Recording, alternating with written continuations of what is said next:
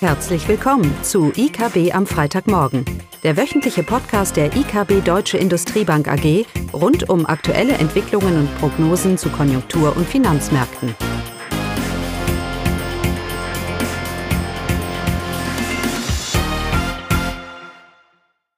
Willkommen zu IKB am Freitagmorgen. Diesmal wieder mit mir, Caroline Vogt. Und heute auch mal wieder ein konjunktureller Überblick mit den Daten der Woche. Ein viel beachtetes und diskutiertes Thema bleibt ja die Inflation und die aktuellen Daten heizen die Diskussion weiter an.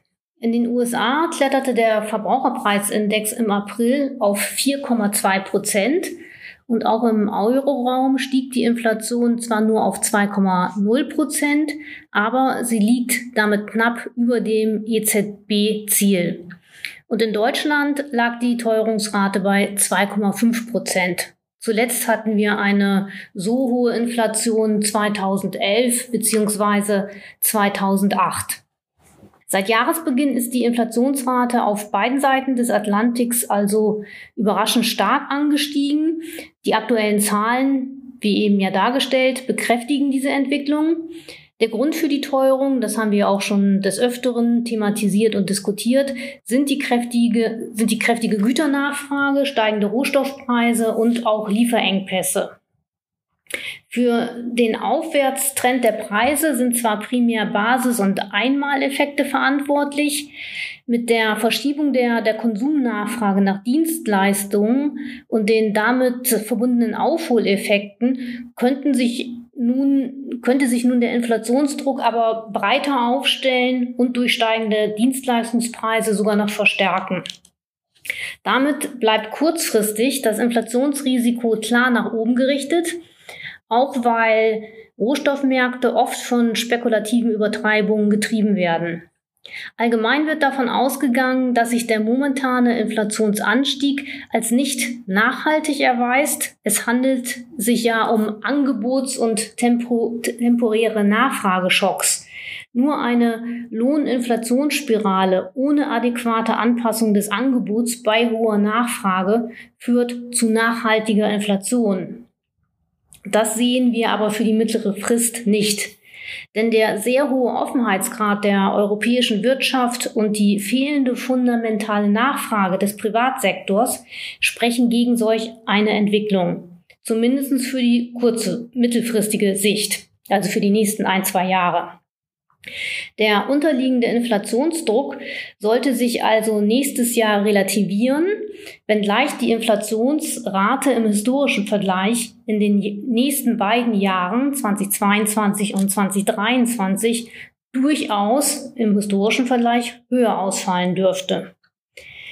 Dies wird durch die expansive Fiskalpolitik, hier das Stichwort EU-Wiederaufbaufonds und die weiterhin unterstützende Geldpolitik gestützt.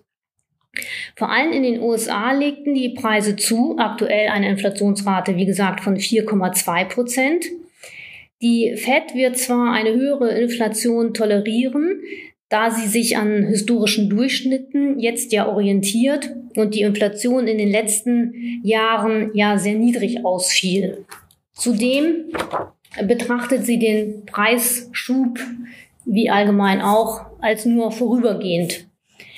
Dennoch, der aktuelle Inflationsanstieg in den USA, aber vor allem die sich erholende Konjunktur und der sich belebende Arbeitsmarkt werden zu einer graduellen Reduzierung des Ankaufsvolumens der Fed führen und wird perspektivisch auch wieder Zinsanhebungen in den USA erlauben. Auch wenn die Fed versucht, die Erwartungen diesbezüglich zu dämpfen. In der Eurozone sind äh, diese Art von Überlegung ähnlich, zumindestens was die Rückführung des Ankaufsprogramms angeht. Äh, von nachhaltigen Zinsanstiegen der EZB ist in der Eurozone allerdings äh, nicht auszugehen. Davon sind wir noch Jahre entfernt, trotz des aktuellen Inflationsanstiegs. So werden Zinsen preisbereinigt, also re reale Zinsen kurzfristig aufgrund der höheren kurzfristigen Inflation noch weiter ins Negative rutschen. Die nächste EZB-Sitzung findet übrigens nächste Woche am Donnerstag statt. Und da werden sich dann sicherlich äh, Klaus und Eugenia weiter zu äußern. Dann zu den Arbeitsmarktzahlen. Die Arbeitsmärkte haben sich im April seitwärts bewegt, zeigen aber klare Erholungstendenzen und sollten sich mit der wirtschaftlichen Erholung weiter beleben. So stieg zwar in den USA die Arbeitslosenquote von 6,0 auf 6,1 Prozent. Der Höchststand in der Krise war aber 14,8 Prozent. Davon ist man jetzt weit entfernt. Aber man ist auch noch von dem Vorkrisenniveau von 3,5 Prozent entfernt. Also aktuell 6,1 Prozent in den USA. Im Euroraum stieg die Arbeitslosenquote aufgrund der Kurzarbeiterregelung in fast allen Ländern während der Corona-Krise nur sehr gering an.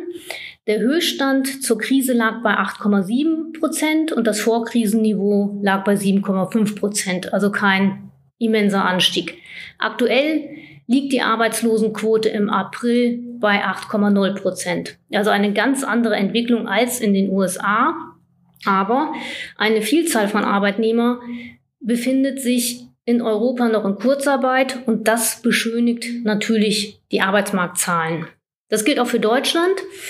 Aktuell haben wir nach Definition des Statistischen Bundesamts, das weicht ja immer etwas von Eurostat ab, also hier die Definition des Statistischen Bundesamtes. Deutschland hat eine Arbeitslosenquote im Mai von 5,9 Prozent. Das sind fast 2,7 Millionen Arbeitslose. Vorkrisenniveau war 5,0 Prozent und Krisenhöchststand 6,4 Prozent.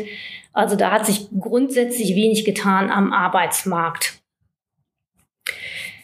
Äh, in Kurzarbeit äh, befinden sich, befanden sich im März noch 2,6 Millionen Menschen, also fast genauso viel, wie wir an Arbeitslose aufweisen.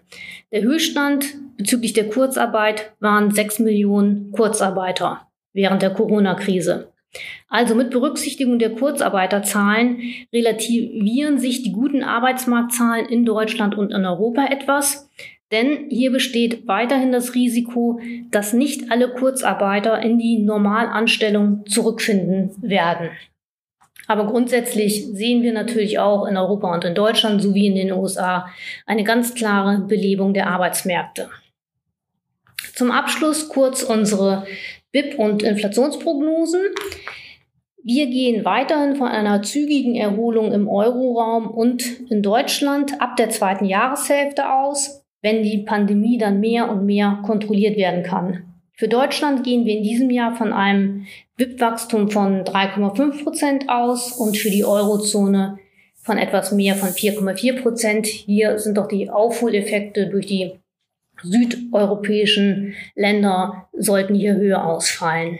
Allerdings, äh, Frankreichs Wirtschaft hat im Auftaktquartal Auftakt doch für eine böse Überraschung gesorgt. Bei der ersten BIP-Schätzung wurde Frankreich für das überraschende Wachstum in Q1 noch sehr gelobt. Doch die Zahlen wurden in dieser Woche nun revidiert von plus 0,4 Prozent Quartalswachstum auf ein Minus von 0,1 Prozent.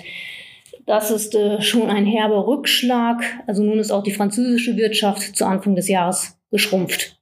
Das aber nur nebenbei. Zu den USA. Hier hatte die Erholung schon früher eingesetzt und wird zudem kräftig durch die Fiskalpolitik gestützt. Wir erwarten hier ein BIP-Wachstum von 6,9 Prozent für das laufende Jahr. Wobei abzuwarten bleibt, was tatsächlich von den Plänen Bidens übrig bleibt. Er plant ja einen beispiellosen Haushalt mit Ausgaben in Höhe von 6 Billionen US-Dollar. Das wäre ein Anstieg von knapp 37 Prozent im Vergleich zum Budget 2019, dem letzten Jahr vor der Corona-Pandemie. Äh, aber das wird dann erst das Jahr 2022 betreffen. Also aktuell für das laufende Jahr gehen wir von einem BIP-Wachstum von 6,9 Prozent für die USA aus. Zur Inflation. Die Inflation kann, wie gesagt, kurzfristig weiter nach oben überraschen. 4% Inflation, monatliche Zahlen äh, sind für Deutschland möglich zum Ende des Jahres. Der unterliegende Inflationsdruck sollte sich nächstes Jahr dann relativieren, wenngleich die Inflationsrate äh, im Durchschnitt durchaus höher ausfallen dürfte als in den vergangenen Jahren. Wir erwarten in Deutschland eine durchschnittliche Jahresinflation von 2,8 Prozent in diesem Jahr und 2,1 Prozent dann im nächsten Jahr. Im Euroraum sollte die Inflation für die beiden Jahre niedriger ausfallen. Und unsere Prognose für die USA, da liegt unsere Prognose, Inflationsprognose bei 3,4 Prozent in diesem Jahr und 2,4 im nächsten Jahr. Auch wenn wir uns äh, nicht an die Meinung anderer orientieren, unsere Prognosen liegen aber im Großen und Ganzen im Rahmen der Konsensmeinung und entsprechen damit der aktu aktuellen allgemeinen Einschätzung. Ja, das war's von mir und damit wie immer ein schönes und diesmal sonniges Wochenende. Das war das wöchentliche IKB am Freitagmorgen. Sie wollen immer über neue Ausgaben informiert bleiben? Dann direkt den Podcast abonnieren. Oder besuchen Sie uns unter www.ikb-blog.de slash podcast.